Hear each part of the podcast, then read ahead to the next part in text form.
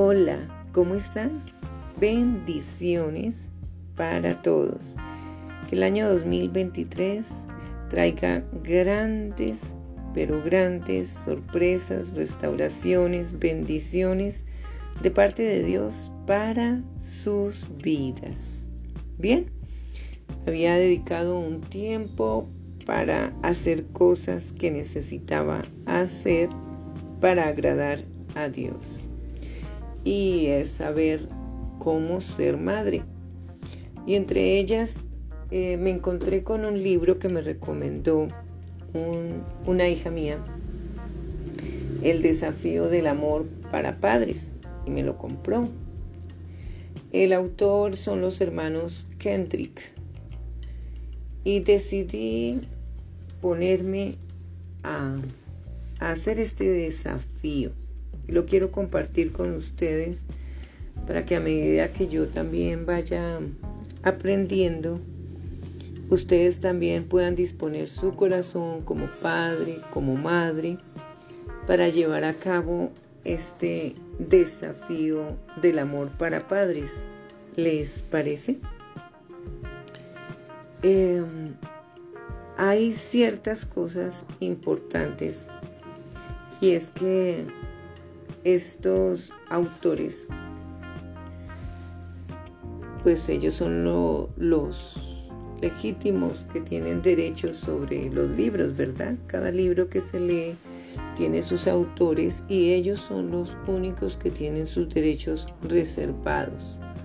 Entonces cualquier cosa que se grabe, que se haga, eh, será con todo el debido respeto para con ellos, será simplemente el comunicar, pero no reproducir por ningún medio, digamos, escrito eh, lo del libro. Eh, cada quien tiene sus derechos y se respetan. Sin embargo, los mismos autores recomiendan compartir esto.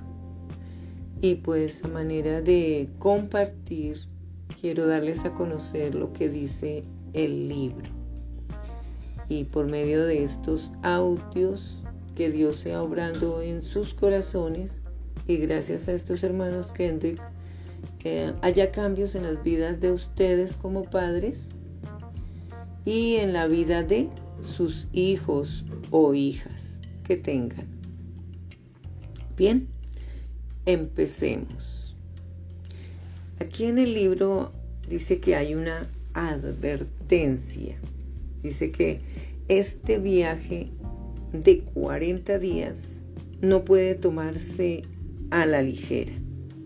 Y eso indica que hay que hacerlo con sabiduría, hay que hacerlo despacio, eh, cuestionándonos, mirando qué cosas están pasando en el hogar, están pasando con la esposa, con el esposo, con los hijos. Por eso no se debe hacer a la ligera tenemos que entender que esto está es en las manos de Dios, que hay que orar, que hay que bendecir a nuestros hijos, bendecir al esposo, bendecir la esposa, bendecirse mutuamente, dar gracias a Dios por todo lo que tienen, dar gracias a Dios por lo que tendrán, por las situaciones que han pasado, porque todo lo que pasa Dios lo obra para bien, dice Romanos 8:28 que sabemos que a los que amamos a Dios todas las cosas nos ayudan a bien.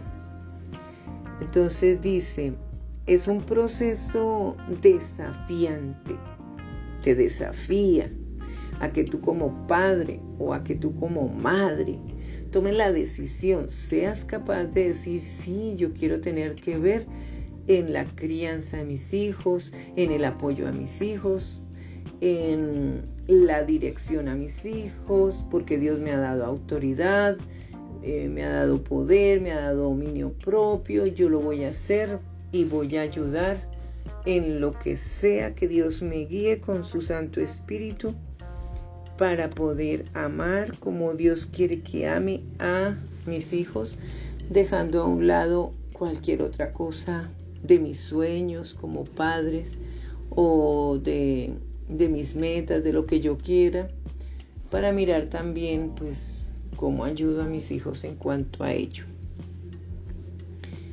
Em, además de ser desafiante, también puede ser difícil, pero también increíblemente satisfactorio.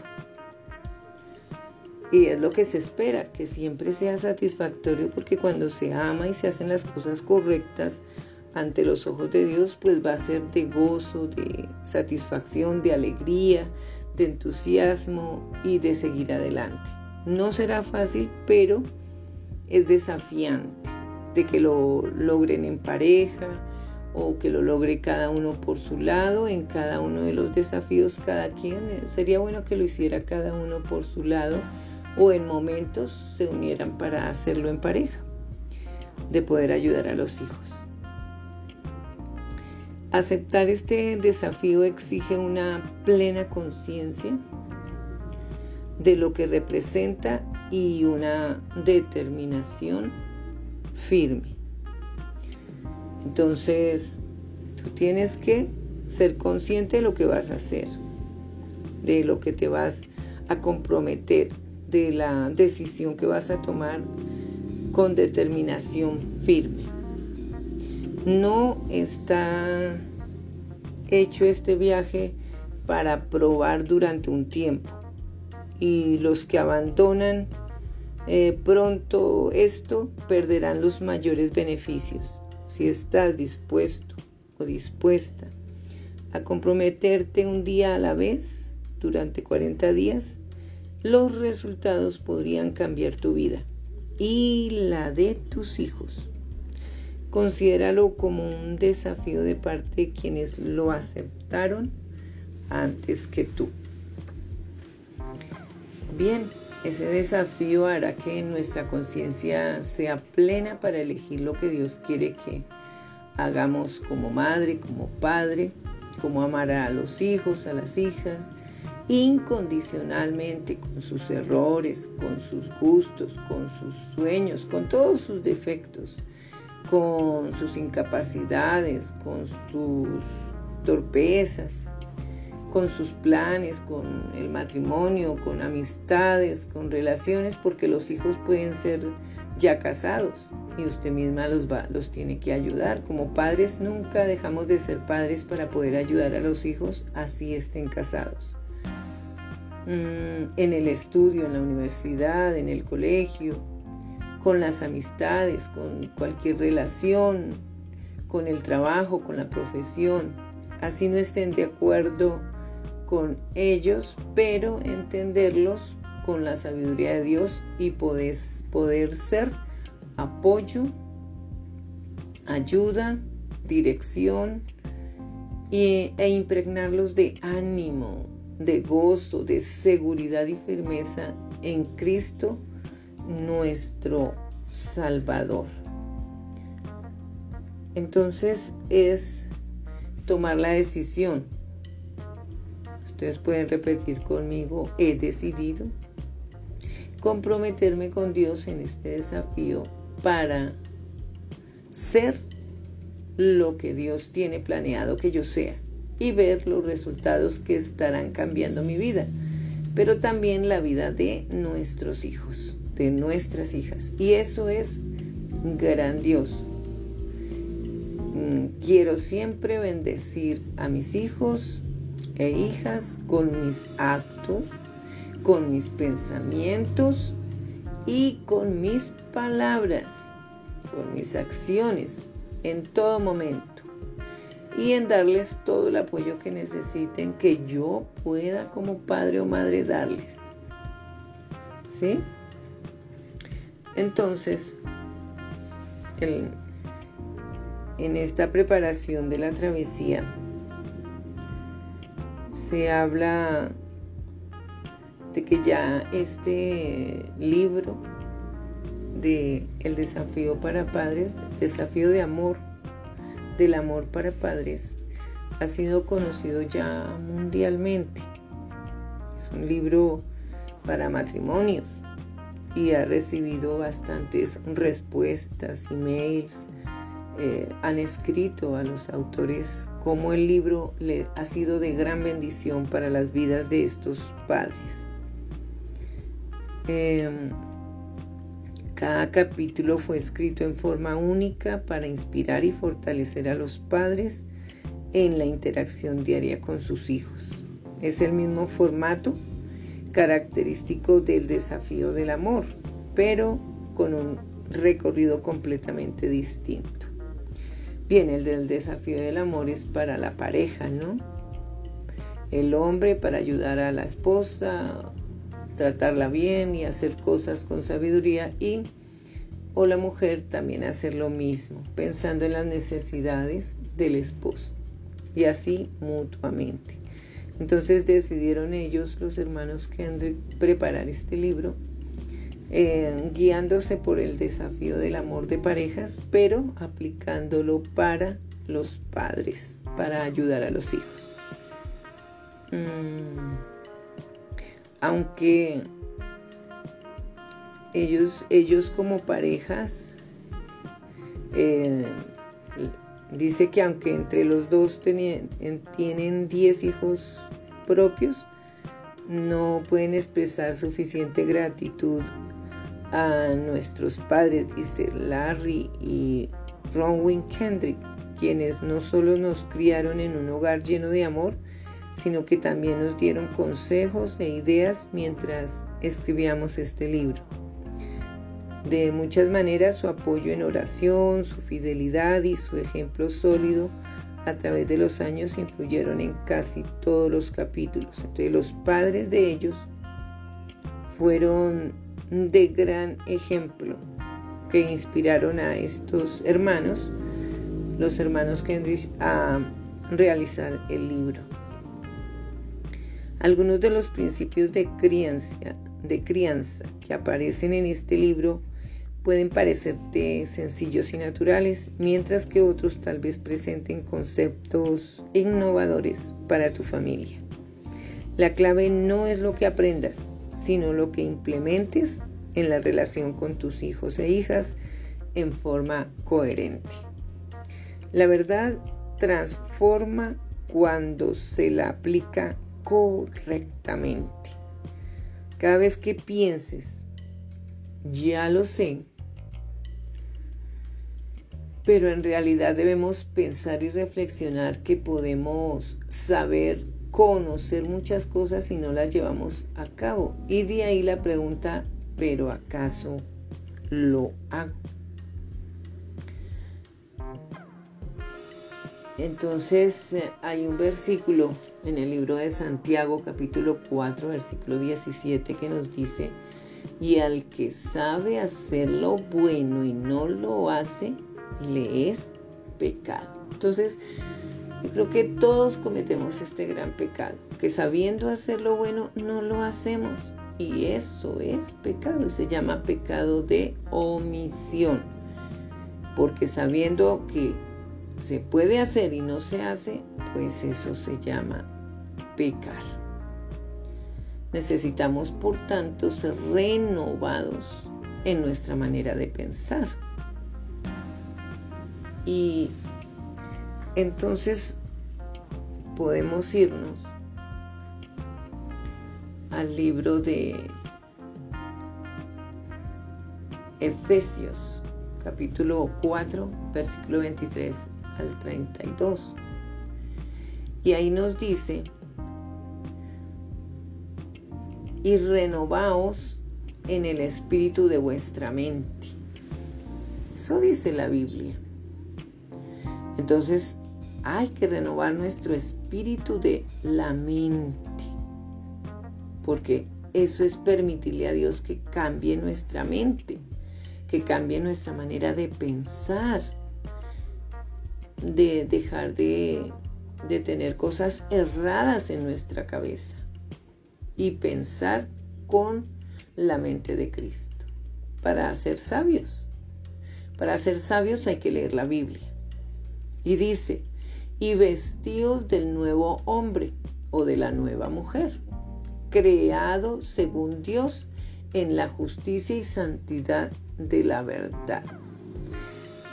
Todos los que conocemos a Jesucristo y lo recibimos en el corazón, después recibimos la transformación de, de los hombres ser nuevos hombres y de nosotras las mujeres ser nuevas mujeres. Ahí viene un cambio de vida en nuestras vidas cuando aceptamos a Cristo en nuestro corazón. Comenzamos a pensar que no debemos pecar, que debemos dejar pecados, cosas eh, que nos lleven a pecar. Esa es la nueva vida. Por lo cual, desechando la mentira, hablad verdad cada uno con su prójimo, porque somos miembros los unos de los otros. Airaos, pero no pequéis. No se ponga el sol sobre vuestro enojo, ni deis lugar al diablo. El que hurtaba, no hurte más, sino trabaje, haciendo con sus manos lo que es bueno, para que tenga que compartir con el que padece necesidad. Ninguna palabra corrompida salga de vuestra boca, sino la que sea buena para la necesaria edificación a fin de dar gracia a los oyentes. A veces a nosotros no nos gusta que nos digan cómo debemos hablar, cómo debemos actuar, cómo debemos pensar. A nadie nos gusta que nos digan eso. Pero es necesario nosotros entender en plena conciencia que tenemos que aprender a hablar, así como usted tiene que aprender a comer, a sentarse, a levantarse, o cuando a un bebecito se le está enseñando a caminar, a sentarse, a comer, nosotros como grandes también tenemos que dejar que Dios, por medio de libros, por medio de la Biblia, nos enseñe que tenemos que saber conducirnos en la vida con palabras correctas en nuestro hablar y en nuestro pensar que hay que dejar la mentira, nunca mentir, hablar siempre la verdad, porque la verdad nos hace libres. Eso dice también en Juan. Entonces necesitamos realmente ser el hombre ser un nuevo hombre y la mujer verdaderamente ser nueva mujer. No podemos seguir en lo mismo, con las mismas malas palabras, airándonos y, y permitiendo que el sol se ponga sobre nuestro enojo o dándole lugar al diablo para que haga fiesta con nosotros y nos vuelva añicos, no debemos permitirlo. No hay que permitírselo. Es mejor no enojarse. Bueno, yo me puedo enojar porque no me pareció bien, pero hay que reconsiderar y escuchar y hablar, comunicar las cosas con el debido respeto, aunque nos falten el respeto. Pero nosotros sí mantenernos firmes en principios y valores de cómo hablar correctamente con los hijos o con la familia o con quien sea. Entonces también tenemos que no robar o no hurtar, no coger lo que no nos pertenece. Ese es otro de los valores que tenemos que tener en cuenta. Y ayudar al que lo necesite, al que padece necesidad. Entonces, si mis hijos necesitan, pues proveerles. Si otras personas necesitan y yo tengo y puedo hacerlo, pues proveerle. Entonces es importante que nunca, nunca salga palabra corrompida de vuestra boca, porque esa boca nombra a Dios, entonces no nombre groserías o malas palabras o palabras incorrectas que hacen que otras personas se enfurezcan, que las ofenden, que las hieren, porque nuestras, nuestras palabras pueden ser cuchillos, pueden ser lanzas, flechas que, que causan mucho mal y hay que entender esto. Nuestra palabra puede traer muerte, puede traer maldición, puede traer cantidad de cosas que pueden traer eh, situaciones terribles a, los hijos o a la casa, pueden entrar en ruina, en necesidades que nos esperaban, por porque hemos mal usado nuestra boca. nuestra lengua. Entonces, todo lo que nuestra la lengua haga tiene poder y puede traer maldición, como puede traer bendición, como puede traer muerte, pero también nuestras palabras pueden traer vida. Y necesitamos darle vida a nuestros hijos, no muerte, ni para nosotros, ni para nuestros hijos. Y por supuesto, no contristéis al Espíritu Santo de Dios, con el cual fuisteis sellados para el día de la redención.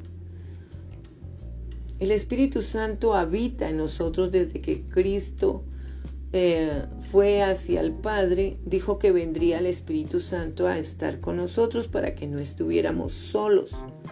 Entonces, tenemos que entender que el Espíritu Santo es Dios mismo y hay que respetarlo. No hay que irse contra el Espíritu, porque como la carne es a pelear contra el Espíritu, entonces terminamos ofendiendo a Dios y hay que tener cuidado con eso. Hay que tener mucho cuidado para no ofender a Dios en nada. Nosotros somos los que fallamos siempre y siempre estamos pecando y siempre hay que pedirle perdón a Dios. Pero tengan cuidado con lo que hagan con el Espíritu Santo porque puede no ser perdonable muchas cosas. Quítense de vosotros toda amargura, enojo, ira, gritería y maledicencia y toda malicia. Si aquí dice quítense, quítense de vosotros. Realmente lo que es la amargura, el enojo, la ira y la gritería y la maledicencia y la malicia es algo que se apega a tu corazón, se apega a tus riñones, se apega a tu mente, se apega a todo tu ser y no quiere que nadie les arranque eso. Entonces hay muchas personas que permanecen con amargura y con un dolor increíble que no quieren sino vivir en ese dolor y no les importa nada y no les importa herir a nadie, ni a sus hijos, ni a sus padres, a nadie. ¿Por qué? Porque están amargados, enojados, eh, actúan siempre gritando, siempre están con malicia y diciendo malas la, de mala manera las cosas, las acciones son incorrectas todo el tiempo, porque no hay paz en su corazón, porque no hay sanidad en sus corazones. Y esto nos puede pasar absolutamente a todos. Todos podemos tener depresión, todos podemos tener eh, iras, eh, enojos descontrolables, totalmente descontrolables. ¿Y por qué? Porque permitimos que el mal haga eso en nuestras vidas y elegimos estar amargados que estar felices. Elegimos el enojo en lugar de estar en armonía en familia, en armonía con quienes nos hagan enojar.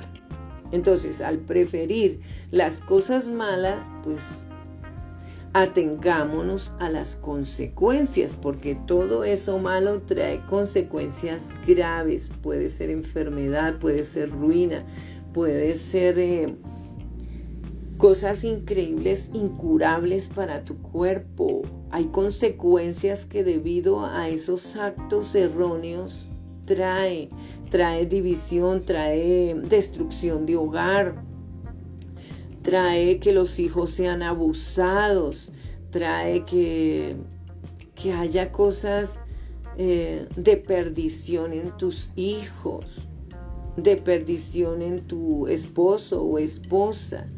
Todo eso debido a la amargura, debido a la depresión, debido a que estás enojado, tienes ira, te gusta gritar, decir malas palabras. Eso trae consecuencias graves que tú, tú pareces que no las ves, pero resulta que se presentan por diferentes formas en nuestra vida. Entonces Dios dice que antes sed benignos, y esto pues lo escribió el apóstol Pablo, unos a otros, sed benignos unos a otros, misericordiosos, perdonándoos unos a otros, como Dios también os perdonó a vosotros en Cristo. Y ser benignos es ser siempre portadores de bien, portadores de bendición. Si Dios es benigno con nosotros, seamos benignos nosotros con nuestros hijos y con las demás personas. Dios es misericordioso, seamos misericordiosos también nosotros. Dios nos perdona, pues también nosotros perdonemos. Y así es que vamos a tener grandes bendiciones y nunca vamos a estar enfermos de nada, se los garantizo. Nunca vamos a estar enfermos de nada, porque Dios trae salud abundante, trae eh, bendiciones abundantes, demasiadas. Entonces, ¿por qué?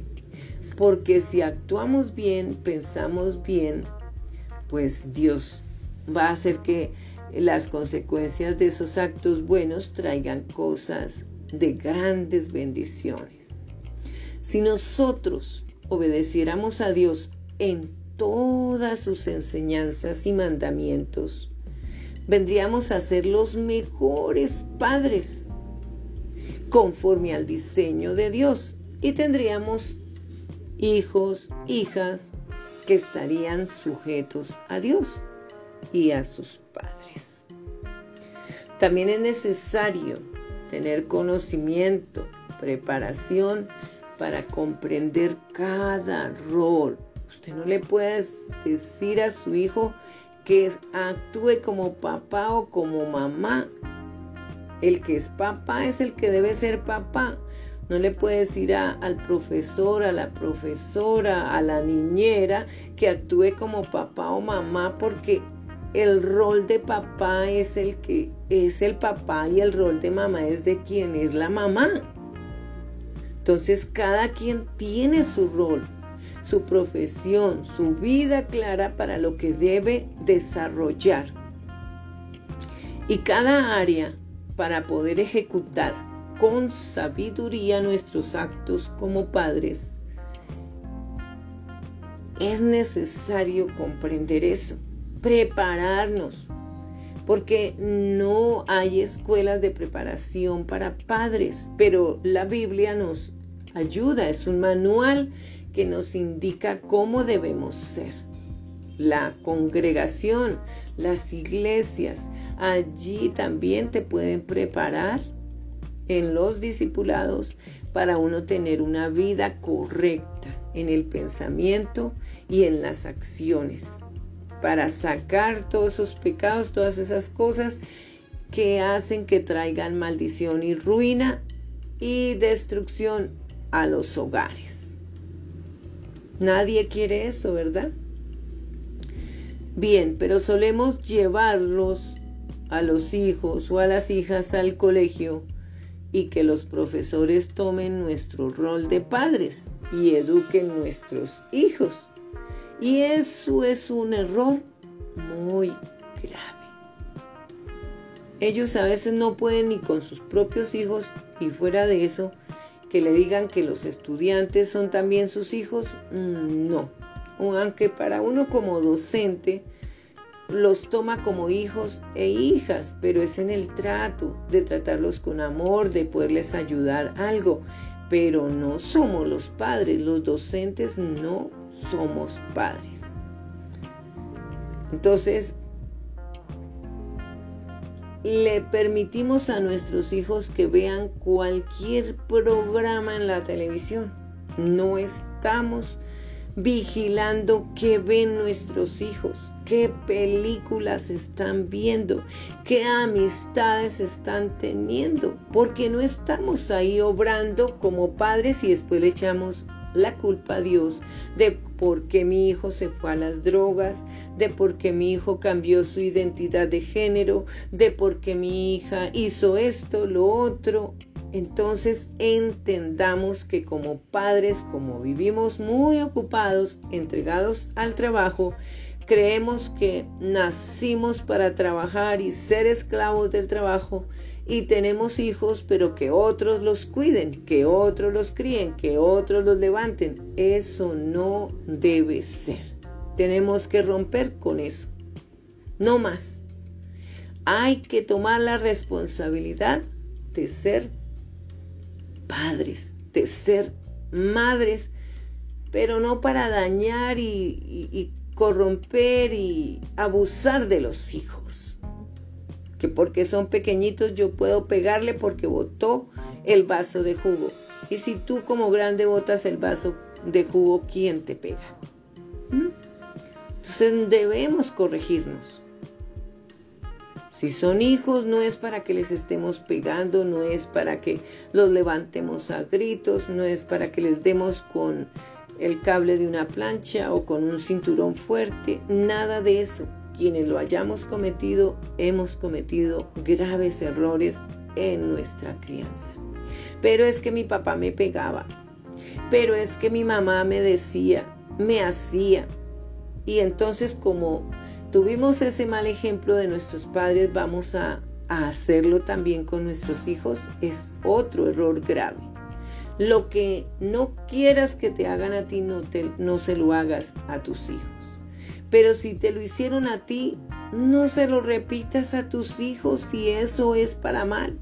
Si tus padres hicieron algo correcto, es lo que debes aplicar. Lo correcto, no lo incorrecto las películas, así se tenga 18 años, nadie, absolutamente nadie, así seamos mayores de edad, no debemos ver pornografía. No debemos ver películas sexuales porque dañan la mente y nuestra carne y eso hace que pequemos. Entonces, ¿qué le vamos a corregir a nuestros hijos si nosotros como padres también vemos cualquier cosa que afecte y no sabemos que eso que hacemos como padres sí afecta a nuestros hijos. Les estamos trayendo maldición, estamos abriendo la puerta de Satanás para que haga fiesta en nuestro hogar y dañe, destruya todo. ¿Quiere usted eso, seguirlo teniendo? Tenemos que tener la autoridad como padres en Dios para con amor decirles, no mi amor, aquí no se ven esas cosas. No mi amor, tú no vas a tener esas amistades porque te llevan a cometer actos que no debes hacer. Y tenemos que actuar como padres, ser esas influencias buenas, mejores para los hijos. Y antes mm, impedir que cometan algo terrible que afecte a su personalidad, que afecte su identidad, que afecte eh, sus vidas, su crecimiento. Niños pequeñitos de edades muy pequeñas, 4 o 5 años, ya viendo eh, pornografía, porque todos eh, los padres le dejan la tecnología ahí a la vanguardia o la televisión en manos de los niños y que comienzan a ver y quién está ahí vigilando que no suceda nada malo. O hay programas que no respetan, no respetan a los niños, novelas que no respetan, no piensan si esto le hará daño a los hijos o no. A ellos les interesa simplemente que la novela se presente y punto. Entonces nosotros tenemos que como padres poner límites en todo, así seamos canzones, pero es por el bien de ellos. Ellos tienen que entender que es por el bien de ellos, pero que si cometen pecado, no fue por ustedes como padres, sino fue porque ellos se rebelaron y porque quisieron hacer su propia voluntad. Pero usted como padre sí ejecutó lo correcto con la dirección de Dios. Entonces hay que sacar el tiempo hay que tener el conocimiento con la palabra de Dios para ayudarlos. Es urgente y necesario disfrutar y pasar tiempo sabio en familia, conocer las diferentes etapas de los hijos, sus gustos, sus problemas, sus necesidades, sus traumas y con amor de Dios y sabiamente resolver cada situación. No es fácil, pero toca, toca por el bien de ellos estar ahí presentes de alguna manera para evitar que ellos caigan y se pierdan y terminen haciendo cosas que como usted como padre no les advirtió, no les dijo y terminaron haciéndolo. Pero algunos, a pesar de que los padres les digan o les adviertan y lo hacen, ya eso es responsabilidad de ellos. Y Dios todo lo ve. ¿Por qué los hijos parecen extraños y diferentes a nosotros? Porque no hemos sacado tiempo de provecho, de disfrute, de conocimiento, de enseñarles principios y valores bíblicos, responsabilidad, solidaridad, fe, respeto, obediencia, disciplina, orden, confianza, amor, honestidad, trabajo, de apoyo, de unidad, de corrección con nuestros hijos. Parecen extraños porque nosotros como padres nos hemos convertido en extraños para los hijos. Nunca hay tiempo para salir con ellos. Nunca hay tiempo para escucharlos. Nunca hay tiempo para enseñarles. Entonces, ¿qué podemos esperar? Les vamos a dar duro porque no responden de acuerdo a como queremos cuando no estamos con ellos. Hemos fallado, tenemos que reconocer que como padres tenemos cantidad de errores, cantidad de pecados. Y eso es necesario dárselo a conocer a los hijos, pedirles perdón, pedirle perdón a los hijos, a las hijas por cómo los hemos tratado, por cómo hemos ido con ellos, que pensamos en nosotros, en nuestros dolores y reaccionamos eh, a las patadas con gritos, con enojos, con, con, con maneras incorrectas de actuar. Hay que pedir perdón y los hijos pues terminan actuando peor que nosotros porque les hemos dado mal ejemplo o simplemente nunca estamos nunca están pero si tú nunca estuviste papá pero si tú nunca estuviste eh, mamá ¿qué pasa? ¿qué ejemplo le damos? ¿qué legado les vamos a dejar? tiene que salir de Dios para nosotros y para los hijos. Legado es el aporte espiritual, emocional y cultural que es traspasado de padres a hijos, sea este positivo o negativo. El legado espiritual tiene que ver con ser semejantes al Señor Jesús al Señor Jesucristo. Tiene que ver con la vida y la libertad, el amor y la verdad, la justicia y la paz. La herencia de valores fundamentales, creencias y experiencias de vida con la intención de inspirar a las futuras generaciones. un legado de fe, digno de imitar y de superar. Legado de amor para todo aquel que busca vivir con plenitud, paz, armonía, fortaleza, confianza en Dios. Entonces, ¿qué es ese legado de fe? ¿Tú tienes fe? ¿Tienes fe en Dios? Porque hay algunos que tienen fe en fetiches, en imágenes, en, en otras cosas, pero no en Dios. En horóscopos, si es que aún ves horóscopos. Como cristianos no debemos ver horóscopos. Entonces, la fe, dice en Romanos 10, 17, que la fe viene por el oír la palabra de Dios. Entonces, la fe en Dios.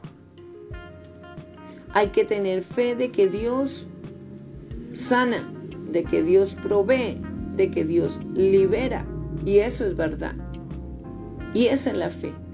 Si usted tiene fe, eso lo creerán también sus hijos si usted les deja un legado de fe. Y en el legado de amor.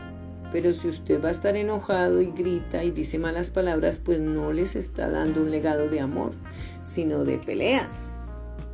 De defiéndase como pueda, de que de puños, patadas. Pero el legado de amor es tener sabiduría, estar en paz con todos, no en peleas con todos, no ofendiéndonos entre todos. Hay que dejar legado de amor. Eso es más valioso que cualquier riqueza material que se puede llegar a perder. Dice Primera de Timoteo, capítulo 4, versículo 12. Ninguno tenga en poco tu juventud, sino sé ejemplo en palabra, conducta, amor, espíritu, fe y pureza. Tú te puedes evaluar cómo estás en palabra, cómo estás en conducta, cómo estás en amor, cómo estás en espíritu, cómo estás en fe y en pureza. Si somos hijos, podemos también analizar esto si lo estamos oyendo también tenemos que pensar en esto que como hijos tenemos que actuar bien para con nuestros padres. ¿Cómo estamos siendo como hijos? ¿Cómo estamos siendo como padres? El legado de los padres empieza desde el vientre, mamita, papá.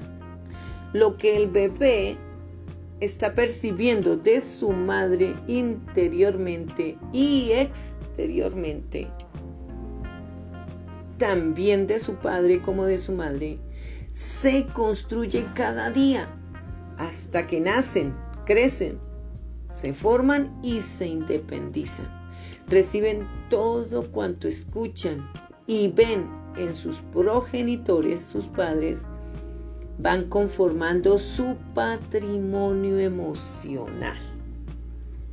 ¿Cómo le podemos transmitir tantas cosas a un bebé dentro del vientre de la madre? Eso es increíble, pero sucede. Nosotros no lo podemos ver, pero está ocurriendo, mamá. Le transmites absolutamente todo a ese bebé que está dentro de tu vientre y que si ya nació, pues te darás cuenta de las consecuencias de lo que hiciste cuando estabas embarazada o antes, de lo que el niño o la niña pudo darse cuenta. Pero seamos sabios y vámonos al libro de Proverbios, capítulo 6, versículo 20 al 23. Dice así, guarda, hijo mío, el mandamiento de tu Padre.